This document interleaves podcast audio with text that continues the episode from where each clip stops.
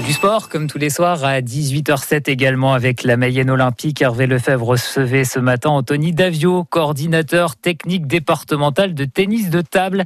L'occasion de revenir sur les Jeux Olympiques, bien sûr. Et si la médaille n'était pas pour nos tricolores, eh bien, le podium n'était pas si loin que ça.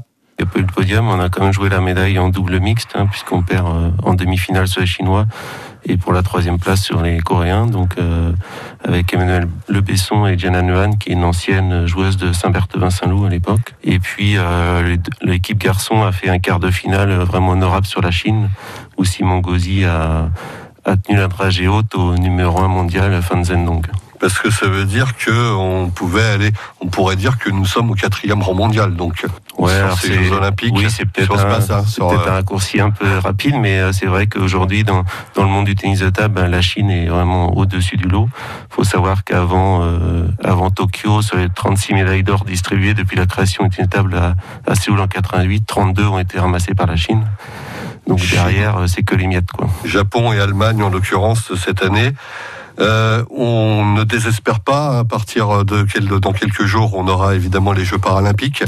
Là aussi, on a des pongistes français, des pongistes françaises. Oui, tout à fait, et, notamment euh, l'équipe euh, garçon qui est, ce sont deux Ligériens, Matteo Boyas et puis. je ne vais pas retrouver le nom de, l'autre. On va suivre avec intérêt son parcours à Tokyo on a donc une chance de médaille, selon vous. On va suivre tout ça, évidemment. J'imagine que vous êtes déjà aussi en train de vous projeter, que ce soit d'un point de vue euh, départemental, régional et même national, sur Paris 2024 Oui, tout à fait. Donc, euh, on a plusieurs projets. Donc, on a parlé un petit peu en aparté sur la féminisation, aussi sur le développement de l'activité à travers la mise en place d'une caravane du ping.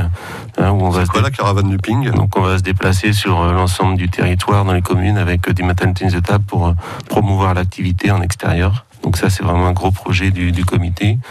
Et puis, euh, souhaite aussi, euh, depuis la création de l'espace Mayenne, organiser les championnats de France de seniors à Laval, donc euh, d'ici Paris 2024. Anthony Davio, coordinateur technique départemental de tennis de table. Il était notre invité ce matin dans la Mayenne olympique qui reviendra lundi à 9h30. Et cette fois-ci, c'est l'équitation et le handi cheval qui sera à l'honneur.